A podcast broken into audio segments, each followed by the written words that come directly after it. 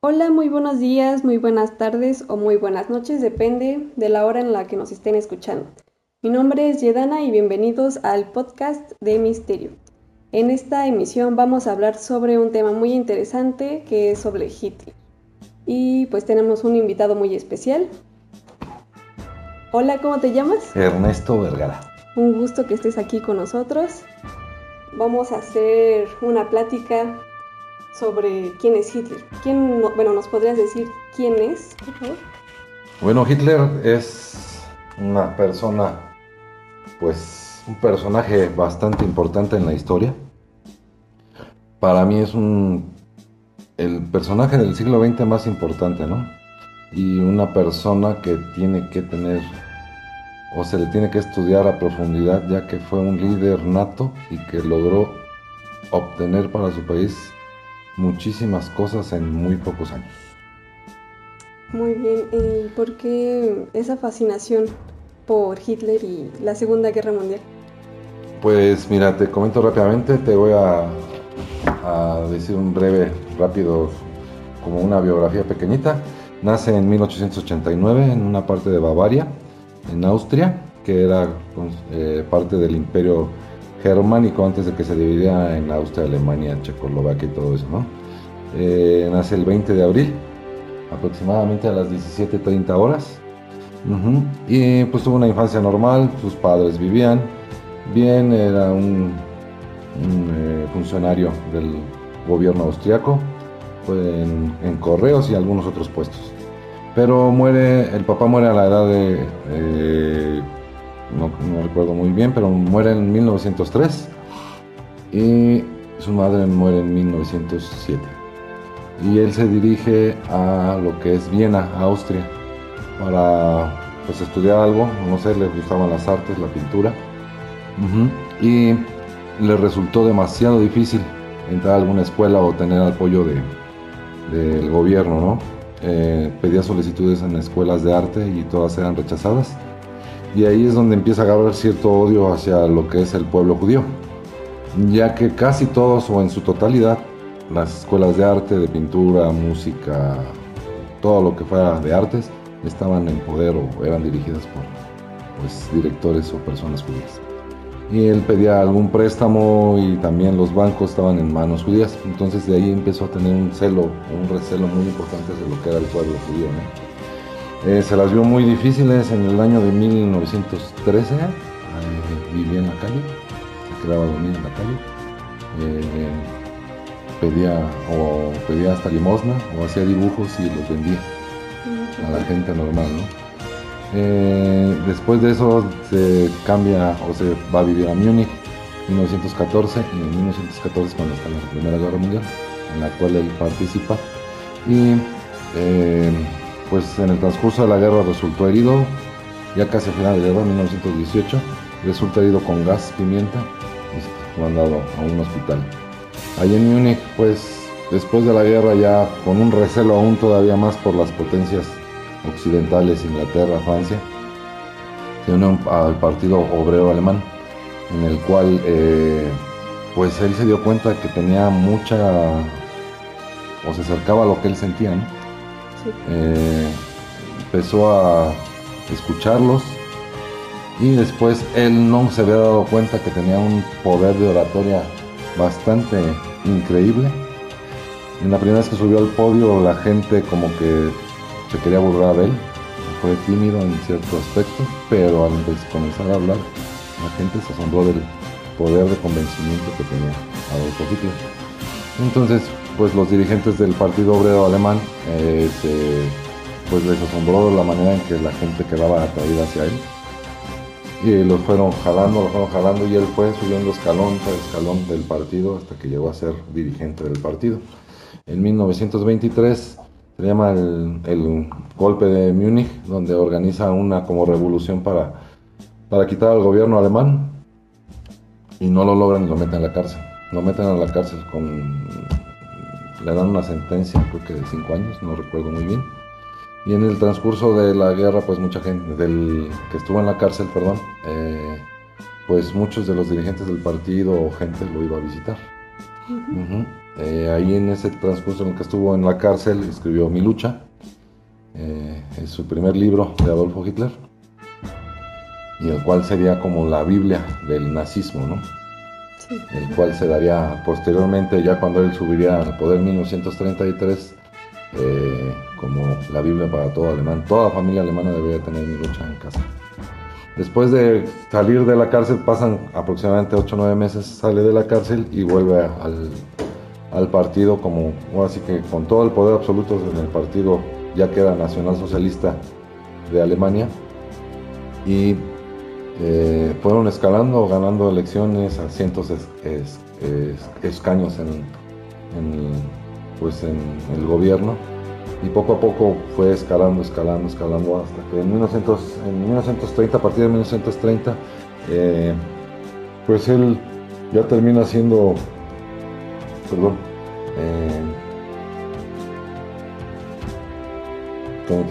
el, el, segundo partido más poderoso, ¿no? Ya obtienen dentro de sus elecciones 810 mil votos y 12 escaños allí en el Parlamento alemán, Ya en 1933 se convierte en canciller de Alemania. Eh, a partir de 1933 ya tiene el poder absoluto con el partido nazi y empieza a depurar eh, toda, a todos sus enemigos, sus adversarios se va a la prensa o los comunistas todo eso, ¿no?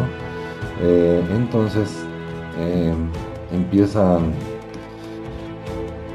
Me faltó algo muy importante comentarles. Muy, muy importante. Después de la Primera Guerra Mundial, Alemania tiene una inflación, pero impresionante. O sea, para comprarte, no sé, un, bolillo necesitabas, no sé, mil millones de marcos. Era una inflación impresionante, el pueblo muy pobre, muy, muy pobre y por eso Hitler tenía tanto reserva en ese aspecto que me faltó, es muy importante y me faltó decirlo, ¿no? Ya llegando al poder, él crea economía de trabajo, eso es muy importante, la economía del trabajo. A toda la gente la pone a trabajar, la, la economía se activa, empiezan a construir carreteras, empiezan a construir edificios, empiezan a construir monumentos, entonces la economía se activa y ya el pueblo alemán empieza a tener poder adquisitivo de pasar a ser un país de los más pobres a nivel mundial, en menos de años. Eso le admiro yo a ese día. Eh, por ejemplo, eh, muchas personas, o casi la mayoría, tienen una opinión muy negativa acerca de Hitler, que pues sabemos que los judíos y que muchos murieron en los centros de concentración. Entonces, ¿tú qué opinas acerca de eso? ¿Qué opinión tienes acerca de Hitler con los judíos? Bueno, mira, te comento rápidamente. Eh, ya inicia la Primera Guerra Mundial, en la Segunda Guerra Mundial el 1 de septiembre de 1939. Eh, invadiendo a Polonia. Y los sucesos se fueron dando, invade Polonia, invade eh, lo que era Checoslovaquia, invade Francia, Holanda, Bélgica, algunos otros países que no se ahorita. Este, pero mira, te comento rápidamente. La guerra en sí con la pregunta que me acabas de hacer, que la gente que tiene mala, tiene una mala opinión de Hitler, pues yo considero todo lo contrario. Te digo, era un líder nato que sacó a un país a un, totalmente adelante en los en seis años tuvo sus errores que lo llevaron a que terminara la guerra y perdiera Alemania. Pero mucha gente tiene el concepto de que fue malo. Para mí no es, fue malo. Te digo, sacó un país adelante. Pero ya al, ir perdiendo la guerra, en tener tres frentes en Rusia, el frente ruso, el frente eh, francés junto con los franceses, ingleses y estadounidenses y luego el el frente acá por África, pues lógicamente ya no tenía recursos. Ya no tenía comida, ya no tenía petróleo, ya no tenía hierro. Y pues lo que yo considero es a quién le das de comer a tus prisioneros de guerra, que sean rusos, alemanes, judíos, eh, ingleses, franceses, los que sean, o a tu pueblo. Cuando ya no tienes con qué alimentar ni a tus soldados, ni a tus niños, ni a tus mujeres. Entonces, como nos dijiste hace ratito, la Primera Guerra Mundial eran, era un país totalmente pobre. En la Segunda Guerra Mundial empezó a, subir. Fue una potencia económica, tecnológica, de avances impresionantes. Crearon tanques buenísimos, aviones.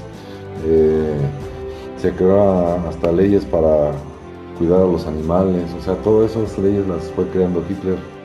Eh, el trabajo, trabajo, trabajo, una mentalidad de trabajo, de enorgullecerse de tu país, de una raza que sea pura. Lógicamente ahí hubo racismo, pero fue, para mí es una ideología patriota, totalmente. Pero entonces la economía volvió a bajar cuando la guerra se estaba acabando, porque no, ya no había Ya no había recursos. Entonces él decidió pues prefirió darle la comida a, su gente, a su pueblo. Pero por ejemplo los judíos también era su pueblo, ¿no? Lo que pasa es que mira, el pueblo judío tienen un aspecto bueno, entre ellos se ayudan. Ajá. A nosotros no nos consideran como judíos, nos consideran o nos llaman gentiles. La palabra gentil viene de, un, de una base judía que significa goin, que significa ganado. O sea, nosotros para los judíos o para los sionistas, no generalizo, para lo que es el sionismo en sí, somos ganado, no somos iguales, ellos se consideran una raza totalmente superior a nosotros. Entonces es como muy aparte, ¿no? Los judíos es su propio pueblo y cualquier Nada más. depende del país en el que estén, pero ellos son su pueblo y nada más los judíos. Nada más, nosotros somos como su ganado que trabajamos para ellos. Eso lo consideraba Hitler. Aparte de que también Hitler pues, se dio cuenta lógicamente que el poder económico, las bolsas de valores, la especulación, el oro, estaba en manos del 99% de judíos o sigue en manos del 99%. O sea, la prensa también es manejada por el pueblo judío, el internet, no se diga ahorita, por ejemplo, Facebook, YouTube, eh, Google, Acuérdense que la, la, historia la escriben los que no, no los que. Pero entonces, por ejemplo, si nos vamos a las conspiraciones, por ejemplo, de que pues en la historia está marcado que Hitler murió en el, en el búnker. Él se suicidó. Eso está. Exactamente, pero hay otra, otra información que nos dice que, que no, que no se suicidó, sino que huyó y escapó. También hay datos que dicen que, hasta foto, que dice que estaba en Argentina. ¿Qué sabes sobre eso? Pues son especulaciones. Ajá. Eh, lo que sí es un hecho verídico es que estuvo antes de la guerra en Chiapas. En Chiapas. En Chiapas estuvo Hitler. Hay un hotelito, un pueblito que se llama Nueva Alemania en Chiapas, ahí lo pueden checar. Y ahí hay fotografías donde está Hitler en la playa eh, con Eva Braun, ahí en, Chiapas, antes, un poquito antes de la guerra. Y las especulaciones de Argentina, pues se dice que, pues que se huyó en un submarino eh, y que se escondió en Argentina o en Chile.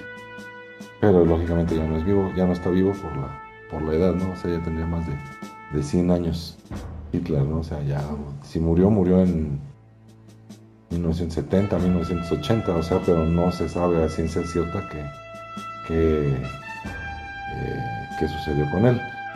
por ejemplo, los rusos fueron cuando llegaron allá al búnker y encontraron los cuerpos de dos cuerpos quemados, eran de Eva Braun supuestamente y de Hitler, pero nunca mostraron los, los restos. Supuestamente los tienen en Rusia. O sea que su tumba o los restos están en Rusia. Están en Rusia. Ok. Están en Rusia. Ahí los tienen, no hay ninguna tumba, no. O sea, es como una reliquia para los rusos, ¿no? Supuestamente los tienen ¿Y por qué no en Alemania? Porque los rusos llegaron primero y le tenían tanto odio por lo que hizo en Rusia que pues así que guardaron los huesos, ¿no? Supuestamente hay estudios de que sí es por la dictadura y todo eso, pero no. Así es cierto, hay muchas divagaciones en ese aspecto, ¿no? O sea, si murió él realmente ahí o si se fue a América. Y por último, pues quisiera hablar sobre los hornos, este, los que estaban en los centros de concentración. Han habido muchos libros y muchas historias sobre ello que nos causan escalofríos. ¿Qué nos podrías decir sobre eso? Pues mira, hay, como te decía hace unos momentos, hay mucho, para mí son un mal manejo de la publicidad, del sufrimiento de todas las personas que murieron. Normalmente tú ves películas, la lista de Schindler, no sé, el niño de pijama de rayas, muchísimas en su gran mayoría, te dicen, murieron 6 millones de judíos en campos de concentración. También murieron alemanes en campos de concentración en Siberia. Muchos, muchos. Pero como te decía, la historia la escriben los que. Y como la prensa está en manos de los judíos, pues se dedican, me refiero a la prensa, o sea, lo que es la divulgación de medios, el cine, la televisión, todo. O sea, eh, para ellos nada más el que murió, el que sufrió, perdón, el pueblo judío, no sé Sí, porque le dan así como mucha importancia, como que los alemanes eran los malos y los judíos eran los únicos que sufrían en, la guerra. en las guerras todos sufren, todos, ah, también en los pueblos alemanes, eh, polacos, rusos, la gente sufrió muchísimo. Te comento rápidamente, tienes ejemplos, 100.000 prisioneros y no tienes comida, nuevamente te, te los digo. Tienes 100.000 prisioneros y tienes 100.000 personas de tu pueblo. ¿a quién le das de comer? A tu pueblo. Exactamente. Ahora, estos 100 mil se te van a morir, tus 100 mil prisioneros se te van a morir. ¿Qué vas a hacer con tanto muerto? Los entierras, pero eso va a ser. Son miles.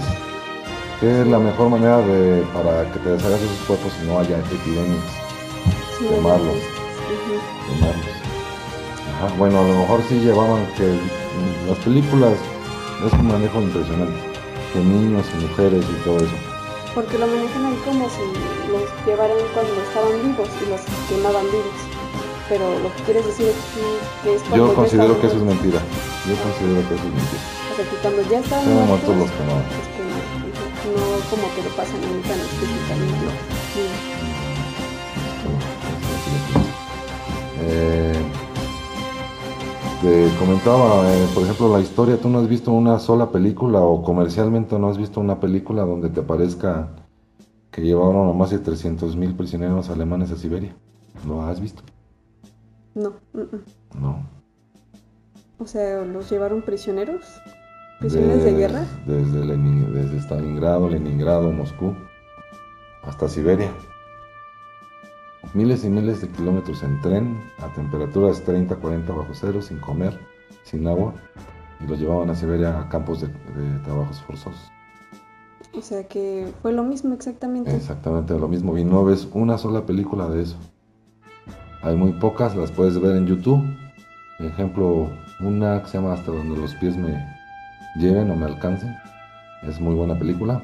Se la recomiendo para que se den cuenta que no nada más sufrieron los judíos, como lo pueden ver en todos lados. Sufrieron todos. Todos, todos. todos parejos. De esos 300.000, los más de 300.000 eh, prisioneros alemanes, nada más regresaron alrededor de 9.000, 10.000 vivos a Alemania. Todos los soldados. Todos los demás morían de hambre o congelados. Entonces sí, sí es como una visión muy distinta a la que a la que estamos acostumbrados a tener sobre Hitler y, todo el sufrimiento que hubo en esa guerra, ¿no?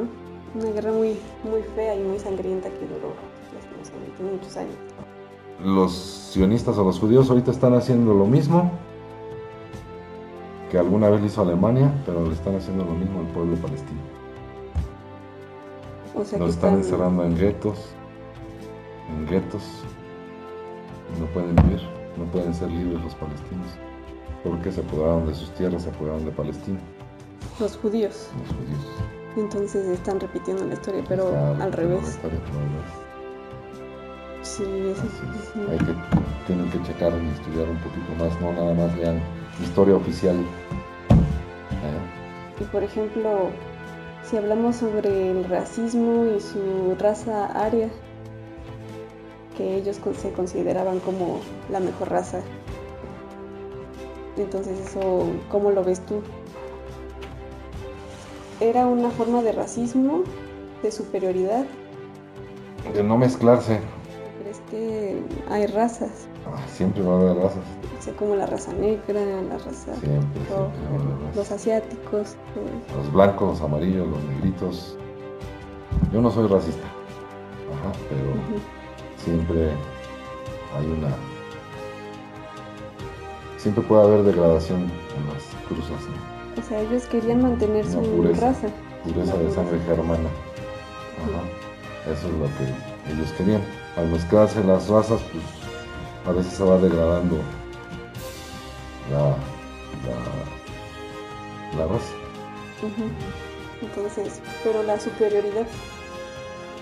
Ah, ellos querían ser fuertes, o sea, blancos, rubios, o sea, un color como los vikingos, ajá, como los arios, supuestamente. Lógicamente, pues no, no se puede lograr, ya ha habido mezclas desde hace dos mil años. Ujú. Ujú, Sí, pero también depende de la zona donde vivan, ¿no? Muy bueno, pues esta plática ha sido muy, muy interesante. Este, te agradezco mucho, mucho tu participación aquí. Esperemos que en un futuro vuelvas a estar aquí con nosotros. Y pues te lo agradezco mucho. Gracias igualmente, yo así que disculpen mi nerviosismo, pero eh, sí he leído algunas cosas y me gustaría pasarles sus- mis conocimientos eh, con el tema y poder platicar otra vez nuevamente. Claro, por supuesto. Entonces, nos vemos en la siguiente transmisión cada lunes. Hasta luego.